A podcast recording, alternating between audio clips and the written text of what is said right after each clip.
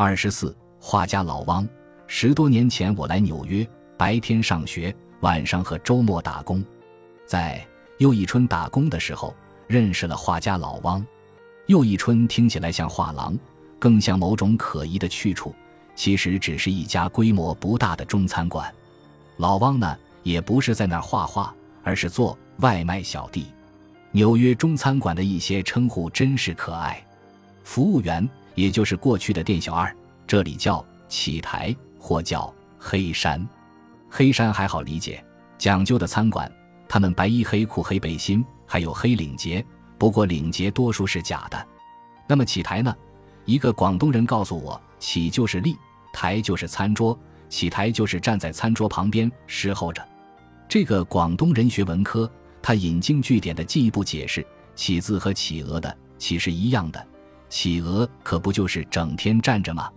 给起台打下手的叫巴士男孩，听起来像个流行乐队的名字，挺酷，但活可是一点不好干，累。分的小费又少，为什么叫巴士男孩？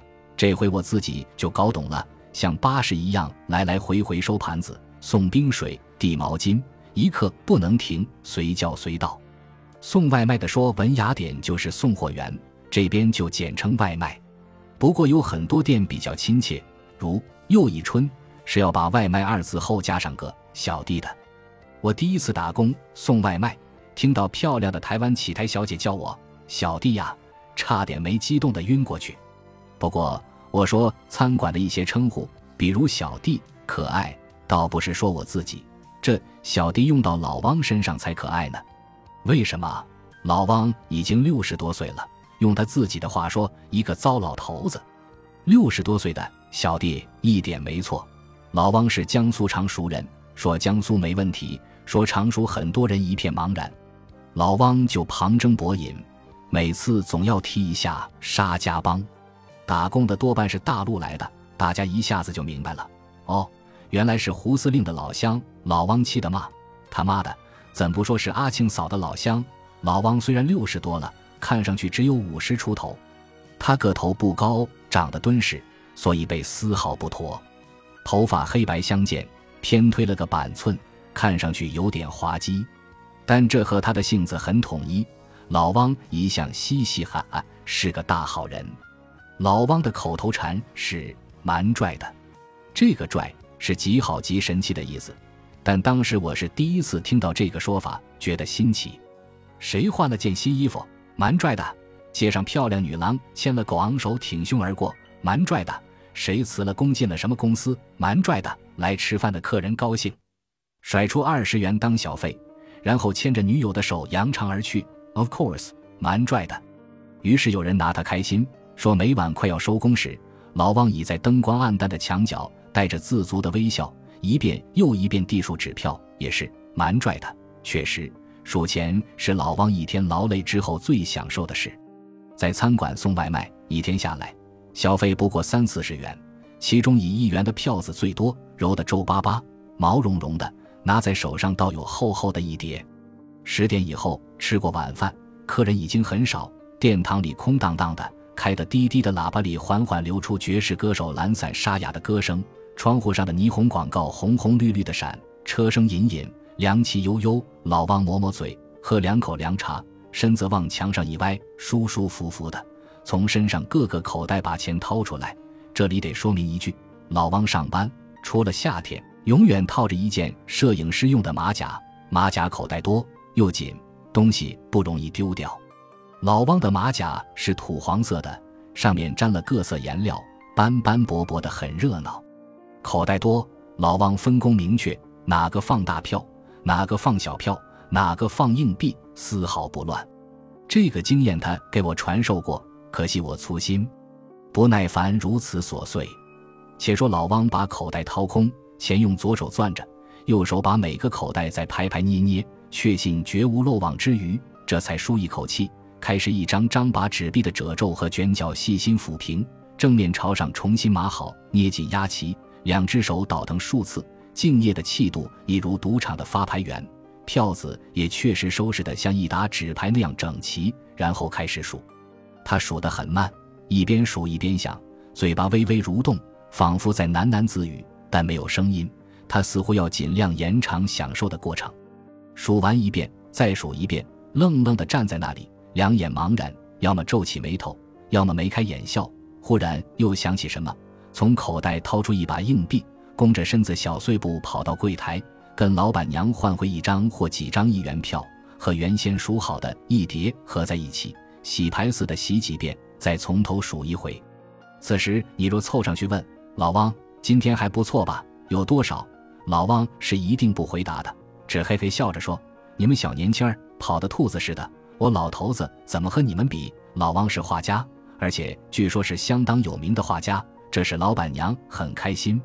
遇到新来的员工或在相熟的客人面前，总是很神气地说：“我们老汪在你们大陆可是很有名的哦。”大画家也开玩笑，我觉得他这样颇有些尊重知识分子的意思，心下着实感动，就说。吴太还真和一般的老板不一样，老板娘哈哈大笑，说：“你们都是读博士、硕士的，别瞧不起我，我也是文化人。”抓起柜台上的一本书，把封面朝在场诸人一举，一本《寂寞的十七岁》。五十多岁的老板娘身躯庞大，面如满月，双眼如随珠，嗓子洪亮，笑起来声如撞钟。此刻她笑得花枝乱颤，小小一本书捏在手中。轻飘飘的如一片柳叶。后来知道，老板娘这样说并不是尊重知识分子，而是炫耀的意思。你瞧，一个画家现在给我送外卖。据说他娘家以前是个什么小资本家，做烟草生意的。临解放迁台，只带走一些细软，其他的全给共产党供了。所以不喜欢共产党。日子久了，你还可以听到他用同样的口气介绍别人。老李是你们中央乐团拉小提琴的，你看他手就是细，包虾龙湖一点汤都不会漏出来，人家就是不一样。或是从前的芭芭拉姓什么呀？对了，小陈是你们什么省什么剧唱戏的，唱过《秦香莲》了，可是多土啊！西服裙配件牛仔外套，什么英文名字？芭芭拉！我的天，老汪在，又一春属于元老级人物，已做了三年多，在一个餐馆送三年外卖。那是很难得的，因为一般人都是把餐馆作为刚踏足美国时的过渡性谋生手段，好歹干个一年半载，拿了学位，办了身份，自然另谋高就。哪有像老汪这样准备生根开花的呢？既是元老，人又忠厚，加上艺术家的来头，老板娘便很信任老汪。信任的标志，便是把一些不相干的活也派给他，口头上说起来，却是让别人做不放心，比如为老板买烟。为老板娘买报，为老板的儿子买晚餐要喝的啤酒，修自行车过去是送到车铺，一次要花个十元二十元的。老汪不用学，买来现成的胶水胶皮自己补胎，也能处理其他常见的小毛病。老板发现不敢怠慢，立即委以重任，以后别人的车坏了也叫老汪给弄一弄。曼哈顿是个小岛，长长的像个红薯。两边都是河，寒风没心没肺地呼啸着从北方刮过来，狼一样呜呜地叫，能把一辆汽车吹得翻跟头。又一春位于百老汇和九十七街，已到了大名鼎鼎的哈林区的边缘。百老汇往西是西端大道，在过去是紧贴着哈德森河与新泽西州遥遥相望的滨河大道。走在滨河大道上，常常把人冻得以为到了南极。大多数时候，我和老汪一组外出散发菜单，一路走一路聊天。老汪老实，沿街走下来，他是每家每户都要塞一张的，好像缺一家挺对不住人家。有一次遇到脾气暴躁的房主人，正要出去遛狗，从里面早瞧见白花花的菜单，鬼头鬼脑的在门底下探头，猛地一把拉开门，老汪未及起身。一张狗脸正在两寸远的地方冲着他的脸呼哧呼哧的喘气，主人一顿申斥，也不知是对人还是对狗，而老汪则退到一边，堆上一脸笑，嘿嘿地乐。事后自我解嘲：“你别理他，老外都是神经病。”发单要发上两小时，黄昏的两小时是一天最美好的时光。曼哈顿的大街上有说不尽的景色可看，包括下班的滚滚人流。不过这不属于我和老汪，我们唯一的享受是腿脚快点，挤出半个小时或四十分钟，在中央公园边上的长椅上坐一坐，甚至去喝过一次咖啡。在冬天，找一个没有警卫的大公寓，坐在门廊的台阶上休息，那里又安静又暖和。那时候，老汪总是拿出一支烟，点上，深深的吸一口，很陶醉的样子，眯缝着小眼，照例一阵长吁短叹。哎，人啊！我一听到这句话，就知道老汪要忆苦思甜。看着他等下文，他果然就絮絮叨叨地讲起来。他说他有两个儿子，可惜都是工人，过去耽误了。一个英语字母不认得，否则也可以留学过来。现在一切都指望着他，他得好好干，攒点钱，办下身份，把他们一个个拉扯到美国。老汪聊天，差不多都是这一类内容，因此我知道。是他一个在常春藤名校很有地位的亲戚担保他以杰出人才身份来美帝，只要他能顺利的转身份，名校可以聘他做访问学者。老汪讲的细碎而模糊，但逢关键或敏感的地方，一定轻轻带过，让人很难拼出一幅完整的图画。这正是老汪为人的谨慎之处。有时候他也讲些自己得意的经历。某天我啊跑到十四街画画。刚支好架子，画前些天没画完的街景，就有一个大鼻子拍我肩膀，说 “Very good, very good”，掏出一张百元大钞，把画拎走了，还留了名片。名片上是一个叫什么斯坦的批发商。我说是个犹太人。老汪说犹太人有钱啊，给我办身份的画廊老板和律师也是犹太人。轮到上晚班，也就是说不用早早来发菜单的那一天。老汪都是先去街头画画，然后提着画具来餐馆。他上街画画时，一定戴顶棒球帽，套上袖套，衣襟上红红绿绿的色块，杂乱中显示着韵律，像是波普艺术家呕心沥血的杰作。众人凑过去看，十有八九画的都是街景、大楼、橱窗、巴士站、公园一角、雕像下的老人、影影绰绰的几棵树。蚂蚁似的鸽子等等，老板娘高坐在吧台后面，大声叫：“老汪啊，有空也给我们餐馆画几张，贴在墙上，就画百老汇好了。”老汪憨厚的嘿嘿着，不置可否。艺术家或出于专注，或为了让后人方便写名人轶事而故意，多少都要在生活上糊涂的。老汪身在异乡，又有些老，糊涂自然难免。因为糊涂，在。又一春就传了些笑话。有天晚上快下班了，来了一个单，不远。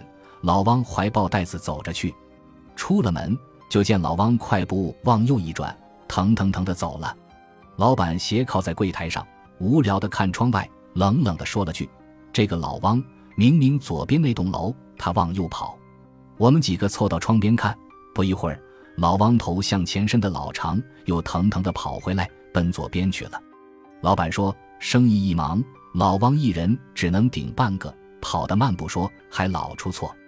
另一次也绝，老汪前脚出去，我后脚跟上，骑过两条街，看见老汪脖子一梗一梗，身子一扭一扭的拼命蹬车爬坡。这段路不平，有的地方坡度还挺大。我追上他，说：‘老汪，你那一单不是去林肯中心的那边吗？怎么往这骑呀？’”老汪懊丧的一拍车把，哎呦，完了，白跑了七八条街了。这时已过坡顶，自行车顺坡直冲而下。老汪连连叹气，想刹车又不敢刹，直冲到坡底才从车上跳下来。我骑出好远，回头看，可怜的老汪还在推着车子往坡上爬呢。不过，老汪最经典的故事还是冬天的一次遇劫。我那时还没来又一春打工，是听别人讲的。而且不止一遍，怎么个故事呢？老板派老王发单，一个人去一百街那边一片很大的政府楼楼群，政府楼也就是救济楼，住的是穷人。具体到这里，都是黑人。那几栋楼里乱糟糟的，发生过凶杀案，据说还有贩毒的。外卖们一向视为敌占区，寻常的餐馆从不去那里发广告。遇到这些楼的叫单，找个借口拒绝了事。可是又一春的老板老板娘不这么想，贩毒的有钱也是人，也要吃饭，出手又大方，凭什么歧视人家？生意总归是生意，黑人手里的钱和白人手里的钱都是钱。一声令下，从老汪做起，先去派单，既是火力侦查，也是诱敌上门。老汪的令不高兴，但只是咕哝了几声，倒没有扭捏作态。出发前郑重其事交代了一些后事，把手表、钱包留下，由老板娘收着，口袋里另装了十来块零钱。老板娘心细，反复问有没有戒指，没有；金项链没有；翡翠护身符没有。OK，老汪上路了。快傍晚，喜滋滋的回来，任务完成，毫发无伤，一连发了四天，天下太平。十几栋楼发了八九栋，差不多全国山河一片红了。老板高兴，老汪自豪。老汪说：“楼里的黑人挺友好，拍着他的肩膀说：‘嗨，说爱吃中国菜，欢迎他来。’可是第五天呢，去了不到一个小时，老汪就撤下来了。呵，这可不是一般的撤退。老汪是一身背心短裤，满脸通红，气喘吁吁地跑回来的。原来老汪被抢了。”大家围上来，七嘴八舌地问，怕他冷，找一件炒锅师傅的油外套给他穿了。喜台小姐丽丽倒给他一杯热茶，老汪灌了几大口，缓过劲来，哭丧着脸说：“他在黑人楼的电梯里被人逼住，一把弹簧刀顶着他的腰，压到地下室。地下室没人，灯光暗，堆着一袋袋垃圾，热乎乎、臭烘烘的。”黑人兄弟从容地搜遍老汪全身，只得了那区区十块钱，加上抽剩的半包烟，觉得老汪很不够意思，非常不满意。不知是为了防止老汪报案，还是惩罚他不友好合作，那毫不尊重知识分子的家伙捡起一只破衣架，狠狠敲了一通老汪的头，骂了好多老汪听不懂的话。好在衣架是塑料的，疼归疼，没破皮流血。随后，那捡净的好汉让他把衣服脱下，羽绒服、毛衣、衬衣、长裤通通脱光。脱完，一把抓了，踢开边门，把老汪往外一推，叫他快滚。可怜的老汪哆哆嗦嗦出了楼，拐到街上。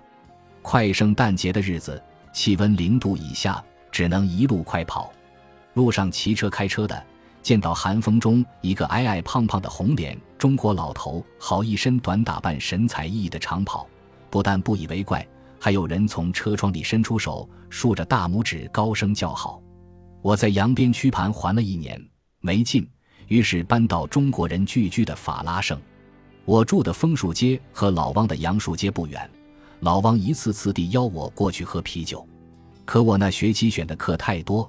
每天为要交的小论文忙得屁滚尿流，每次我都说老汪真他妈没空，老汪则不由分说拉我走。我老头子这把年纪，当你父亲都绰绰有余，叫你陪我喝喝酒，你小子还推三推四。混熟了之后，老汪倚老卖老，总是称我小子。他在一栋破房子的二楼租了个鸡笼式的小房间，顶多八平方，一张小床，一张书桌。几把不同花色、高高低低的椅子，一张四角矮桌，吃饭兼改花用的十四寸电视摆在书桌靠墙角的地方。屋子另一头放一个破床架子，所有杂物、皮箱、书、大塑料袋装着的衣服、画板、颜料，新的、旧的、带玻璃、不带玻璃的画框，统统码在上头。窗户临街，老汪躺在床上，喜欢望着对街发呆。有几次我从街上走过，老汪叫我。我说干嘛呢？他说正在喂窗台上的麻雀，那些麻雀可机灵了。老王说时间长了知道有人放吃的东西，到时候准来。老王话多，一罐啤酒下去，本来就黑红的脸变成猪肝色。散文主输成了诗，要么唉声叹气，要么拼命吹牛。小子，你别瞧不起我，我老汪是什么人，你晓得不？你不晓得，大名鼎鼎的画家汪枕石。油画、水彩，样样拿得起，连赵无极都竖指头的。啊！他哈着腰站起身，从床上那堆杂物中翻出一本杂志，塞给我：“你读读，你读读。”不忙，我等你读完。那是江苏的一本什么刊物？其中一篇报道讲到老汪用了著名画家、市政协委员以及什么协会会员、理事等等头衔，还配了几幅画作的照片。杂志里加了一叠简报，都是类似的新闻评论和介绍。看来，在他那个小圈子里，老汪还是个人物里。这边老汪手里捏了个螃蟹钳子，冲着我脑门连连点着：“你说我堂堂正正国家一级画家，到美国来给人打餐馆，趁着老汪去厨房收拾，我仔细看墙上挂的画和大照片。老王全家五口人，老婆两个儿子一个女儿，他老婆是个颇有干部风度的端庄女人。白色金属框里的两幅画，一幅画的是河边的菖蒲，画面重彩浓墨。”不见天日。另一幅是一个歪歪斜斜的女子背靠老树看书，正看呢，老汪进来，这画怎么样？我说够现代的。老汪很得意。我的一些学生说我年纪大了，画法保守。我对他们说：“小子耶，现代派那一套，我当学生时早玩腻了。只要基本功好，什么不能画？他们不服，我就来了两张给他们瞧。那张菖蒲，嗯，赵无极看了。”连说老辣，老汪酒足饭饱，挪到床上歪着，两眼望定了屋顶，出神。江南的春天的真是好，每年春天我都要带学生出去，到现在火得不得了的周庄那样的小村小镇写生。其实周庄算个屁，比它漂亮的多的是。一群人出去，我领着，走到哪儿都有人捧着讨话、题字、请教、拜师，方圆几百里，谁不知道我汪枕石呀？书记、县长抢着请我吃饭，我还是政协委员呢。某某，你知道吧？我说当然知道，北洋时候的名人嘛？上过课本，拍过电影的。老王问我，知道他是我什么人不？什么人？我爷爷。真的？那还有假？你们不一个姓啊？老汪疼的坐起来，小子，你听着，我给你算和。某某只生了一个女儿，没儿子，他女儿也只有一个女儿。这个女儿是谁？我老婆嫁给我了，现在我们是他唯一的亲属。什么纪念活动都得我们去，否则还叫什么纪念活动？我跟他妈说了，儿子女儿都改姓，不姓汪了，随他妈的姓。不对，是随他们外公他爸的姓。参加个什么活动也方便。可是说着说着，老汪又伤感起来。现在呢，我一个人在这边做苦力，还不能告诉家里，丢人。只说在画廊里画画。孩子们还一心等着我办好身份接他们出来。我女儿快三十了，朋友处了七八年不能结婚，为什么？结了婚的子女不好办身份。两个儿子年纪更大，都这么耗着，怎么办？也是等。我出来五六年了，毫无进展。我就是可怜纯纯，多好的姑娘，谁娶了她谁有福气。你看那照片没有？书桌上方贴着一个女孩坐在草地上的照片。背景是一栋西式大洋房，女孩的大花裙子圆圆的铺开，人笑着，看上去挺漂亮的。有次乔治来看见照片，他竟然求我把汪纯介绍给他。要真有一个合适的人在这边，也是条路。可是乔治那小子，人不人鬼不鬼的，要什么没什么，他配得上？乔治是餐馆的服务员，又黑又矮，马来西亚来的。我说老汪，你喝多了。老汪说我是喝多了。你这小子学文学，可是对话一窍不通。我是在说话吧？你看树下读书的姑娘就是汪纯，我画的怎么样？你不懂画。上次我问你最喜欢什么画，你说喜欢什么拉斐尔前派、水房子啊、木房子啊，品味太低。你就知道看美女，伯恩琼斯、米兰达、夏洛特，全是光腿美女。我说我没说过，老汪你记错了。我压根儿不晓得什么伯恩琼斯。没错，你说过。老汪大笑，看画就知道看美女。你这小子，哈哈！每到星期六，老板抗力照例不来店里，出去消遣。店里的是由收银的索菲亚打点。索菲亚是老板娘的远亲，四十多岁的女光棍，有点咋咋呼呼，人是很随和的。老板不在，店里过节似的愉快。午后那段空闲时间，大家高谈阔论。有时还让大师傅弄两个干净的小菜吃吃。这是长周末的一天，天上阴云笼罩，街上车少人稀，两三个小时里干脆没一个客人。老汪自得其乐，如往常一样倒一杯免费供给客人的餐前酒，躲在灯光幽暗的角落为子慢饮。那酒微带酸味，不烈。老汪捏几粒花生米，时不时哼句小曲，轻易能喝两大玻璃杯。六点多钟，天开始黑下来，大家围在桌边吃馄饨。忽然有人说：“半天不见老汪之声啊！”就喊：“老汪吃馄饨了。”老汪没动静。大家一看，老王趴在客座上，肩膀一抽一抽的，嘤嘤的哭着呢。店里放着音乐，大家又都高谈阔论的。谁也没有注意到，喝多了，喝多了，丽丽叫起来，大家围过去，连声问：“老王你怎么了？”老王以呜呜做回答，劝了半晌，抬头开口了，一开口就是骂：“都是骗子，骗子！拿走我一万五，办身份，办个屁呀！呜呜，还拿我的画放画廊里卖，什么好挑什么，一分钱不给，我买画不买颜料不花钱啊啊！”他妈的，都是我拼着老骨头一单一单送出来的，骗子！说完又哭，大家又接着劝，好言好语一通里花漫天乱射，估计晚上不会有太多生意，让他喝几杯浓茶，小坐一会，早早回家了。过了两个星期，老板把老汪炒了，那一阵子生意不好，老板和老板娘常在店里大打出手，开掉老汪是顺理成章的事。因为老板不像老板娘那样小资兮兮，而且他喜怒不形于色，事前竟无任何兆头。一句话，拍出几张二十元票子走人，对老汪这是个很大的打击。一则工作不好找，二则伤他的自尊心。他会想：我一个大画家，沦落到送外卖，已经够屈尊俯就了。可是就连送外卖还被人家嫌弃。老汪是中午吃过饭后走的，傍晚我来上班。不见老汪，问老板，老板淡淡的吐出五个字：“老汪不做了。”那时我应朋友之邀离开法拉盛，搬到长岛市合租一栋漂亮的小砖房。老汪为省钱，家里从来不装电话，万一有事上街打工用电话，需要打长途，借用房东或附近朋友家的，事后按账单补给人家。我没法联系他，加上忙，一时也没去看他。也就过了十多天吧，忽然接到一个陌生人的电话，说老汪的房子失火，东西全烧光了，老汪跳楼逃生。打电话的是老汪的房东，他说老汪在纽约别无亲友，只说了我的名字，叫他联系。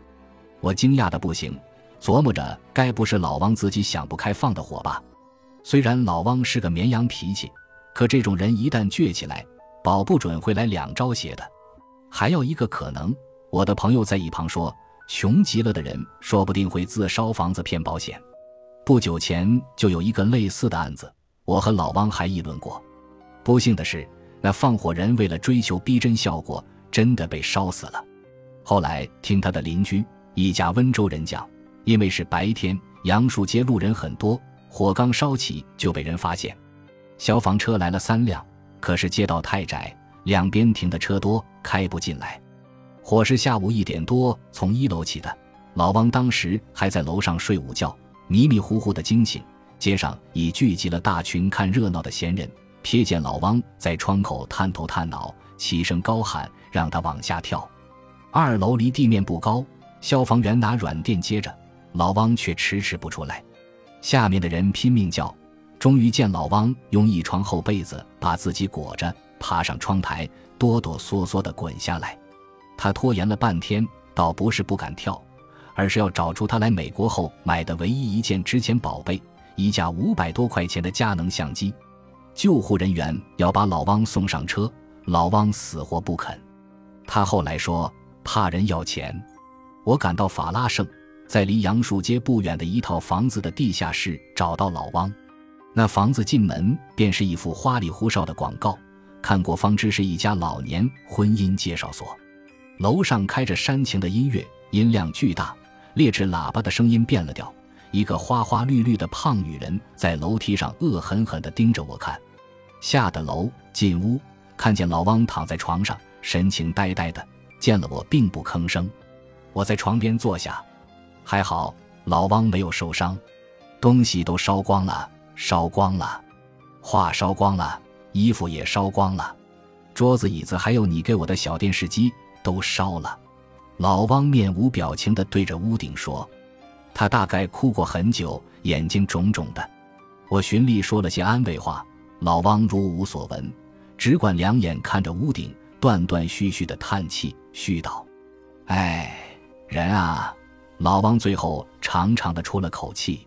物极必反，否极泰来。几天后，老汪就离开了纽约，据说是被当初办他出来的那位亲戚或朋友接到费城去了，也有人说是费城的一家大学艺术馆给了他一份工作，因为他这几年就在苦等这个工作。不管怎么说，老汪终于熬出头了，我们都为他高兴。送他去火车站时，他显然已经从萎靡中振作起来，变得有说有笑了。穿了西装，打了领带，西装是好西装，但显然多年没穿过，暗暗的有一丝霉味和樟脑味。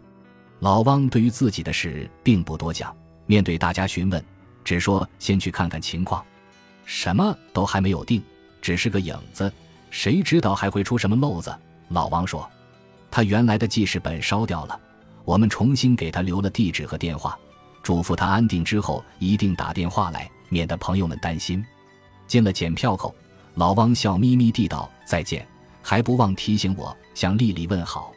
老汪就这样离开了纽约，但他一去无踪，并没有和我们任何人联系。又过去了五六年，在这期间，我又搬回法拉盛。日子顺顺畅畅的过着，从前的种种企图像窗前的春树叶子飘零殆尽，连一点淡淡的臭味都不曾留下。老汪自打去了费城，便似泥牛入海。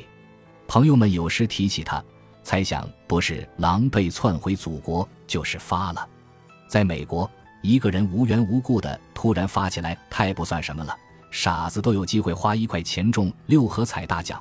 何况老汪那么细心的一个人，说归说，慢慢的，我们都把可怜的老汪忘了。可是有一天，我在闹市的人群中迎面撞上一对夫妇，女的神态庄重，一身干部套装；男的一条米色棉布卡其裤，裤腰里扎进一件印着浅棕色海船舵轮图案的衬衫，头发还是板寸，不过现在是打了发胶，黝黑发亮，而且脸色也是红扑扑的，好像往回长了十岁。这不是老汪吗？我连声大叫：“老汪，老汪！”大家一起站住。我笑眯眯地问好：“老汪啊呀！”连声，尴尬的似乎很茫然。他已经记不起过去的事了，我也随之尴尬起来。认错了人吧？最后只好再问个好，说个回见。走开几步，回头看，像老汪的那个人也在回头。